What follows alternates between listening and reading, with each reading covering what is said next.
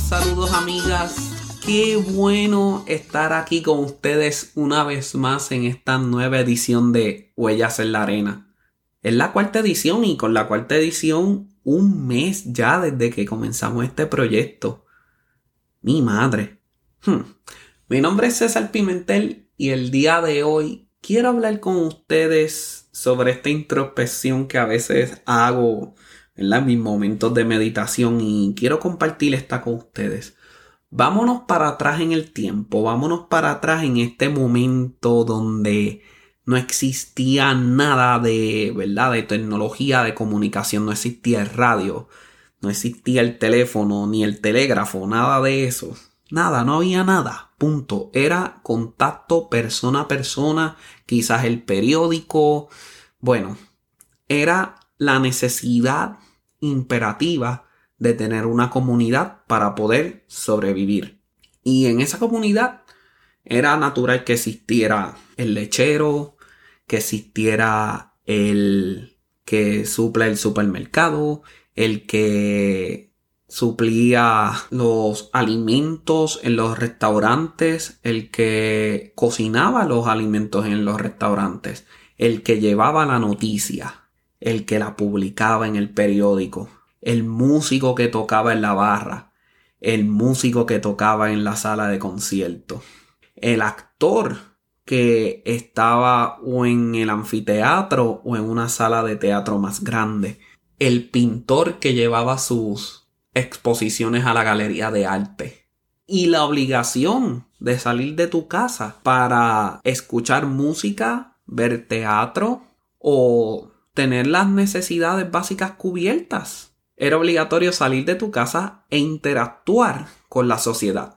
Con eso en mente, era bien necesario que las personas tuvieran etiquetas. Porque esa etiqueta era la que te decía, oh, esta persona es músico, esta persona es arquitecto, ingeniero, esta persona es abogado, esta persona es médico, esta persona es el lechero, esta persona es el dueño del restaurante. Venga, un sinnúmero de etiquetas que se utilizaban simplemente porque no tenías la facilidad que hoy tenemos de sentarnos en internet y encontrar esa persona en tres segundos o menos.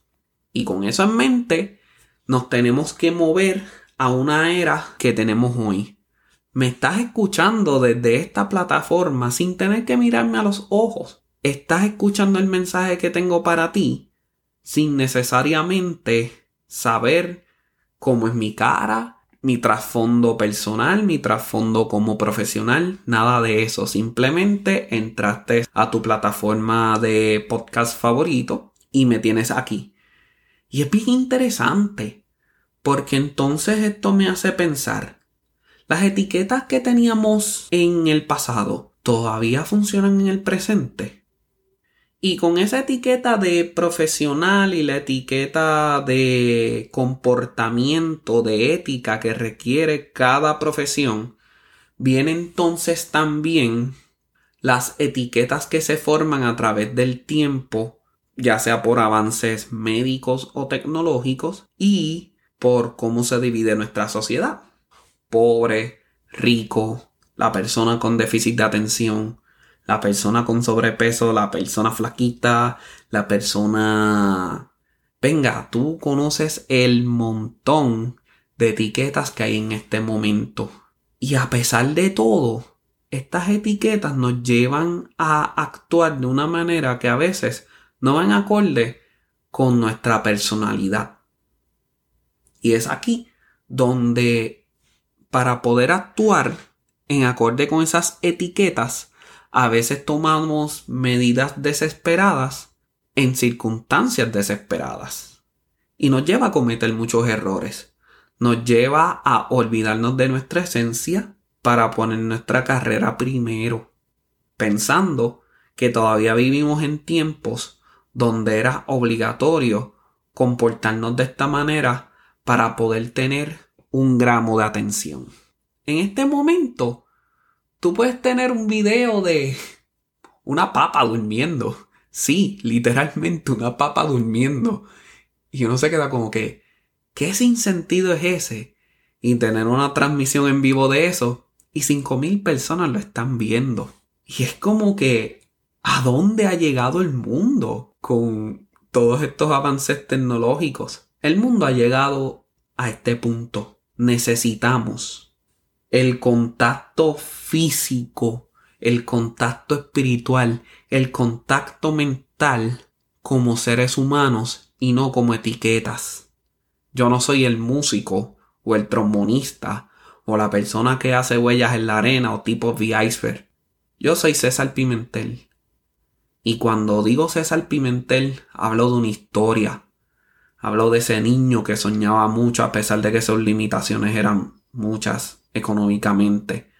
Hablo de ese niño que tuvo muchos sueños en Puerto Rico y que los está viendo convertirse en realidad hasta cierto punto ante sus ojos. Cuando hablo de ti, hablo de la historia que tú tienes, lo que tú tienes que aportar a la humanidad. Y a veces nos encerramos tanto en las rutinas, en las pruebas de perfección, que nos hacen tener constancia, pero no nos hacen tener templanza. Y es bien importante tener la palabra templanza en nuestra mente, porque es necesario hacer las cosas con sabiduría, tener cuenta de tu mente, de tu cuerpo, de tu espíritu, de tu sentido de familia, de tu sentido de comunidad, de tu sentido de país, de tu sentido de estas cosas tan hermosas que nos hacen ser humanos y dejar un poco la conversación de si soy músico o no soy músico, o si soy artista o no soy artista, o si soy abogado o no soy abogado. A nadie le importa la etiqueta nunca más. Ya tú puedes poner un video cantando en la ducha y todos piensan que eres cantante si lo haces de buena manera. Vamos a ser más humanos, vamos a buscar esa conexión que nos hace vivir, que nos hace sentir. Y vamos a tomar todo lo que necesitamos hacer dentro de nuestra profesión como ese modo de terapia, como ese modo de meditación. Porque después de todo, puede que esta pandemia haya atacado tu carrera de una manera en que nadie imaginó. ¿Quién se iba a poner a imaginar que el 95% de la gente que trabajaba en oficinas le iban a decir que tenían que trabajar desde la casa? En el 2020 todavía era impensable. ¿Y sabes qué? Muchos países lo hicieron. Y nada se cayó, nada se afectó. Así que esto nos lleva a pensar y a reformular nuestro sentido de humanidad, nuestro sentido de individuos, parejas, familia, miembro de comunidad, miembro de país. Tenemos que hacer mucha introspección, tenemos que hacer mucha reflexión y ver qué es lo que el mundo nos pide de nosotros como individuos y no como profesionales de una carrera que ya puede hacerse en tan maneras posibles que hasta sorprende y asusta al mismo tiempo. Gracias por darme la oportunidad de entrar en tu periodo de meditación, en tu periodo de ejercicios, en tu periodo de tiempo libre en este modo de podcast.